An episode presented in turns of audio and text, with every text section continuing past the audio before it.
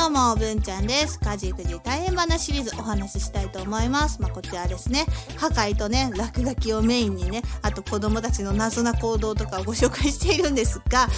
い、えっ、と、Twitter、Instagram で速報をね、先に出して、で、あとですね、こっちのスタンド FM で音声でね、あの、残しておきたいおお話とか写真ね、エピソードはね、あの、こうやって声で喋っておりますのでね、はい、ぜひね、あの、Twitter の方でよくいるので、あの、話し相手になってくださる方は Twitter でね、遊んでくださればなって思います。あの、面白い投稿いっぱいしてるつもりでいますので、はい、自分で言うの何なのって思うけど、ではね、今回はね、あの、インスタグラムですね、ツイッターちょっとね、消えてしまったので、はい、インスタグラムの画像を紹介するんですけどね、えーこちらですね、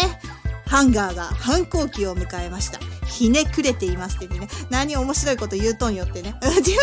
面白くないよな。いや、ひねくれてるけど反抗期のせいじゃないわってね、突っ込んで欲しかったんですけどね。はいこれね、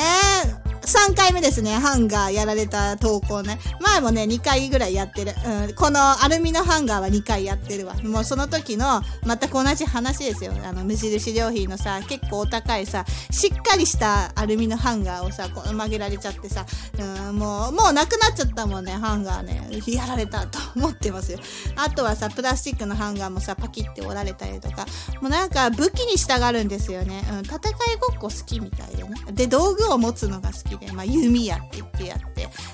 うん、で、ブーメランでしょうね、これはね。うん、もう、ね、やめてくれよって。で、遊んで放置して、あの、怒られるけど、全員俺じゃないって言って、あの、罪を逃れようとしてるっていうのがね、我が家ですね。まあでも最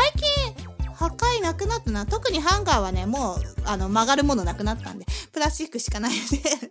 ないけど、まあ、物壊されるっていうのは、うん、そんなにないかな。派手な壊れ方するやつはね。うん、デスクライトぐらいですかね。はい。ではね、今回はこの辺で終わろうと思います。最後まで聞いてくれてありがとうございます。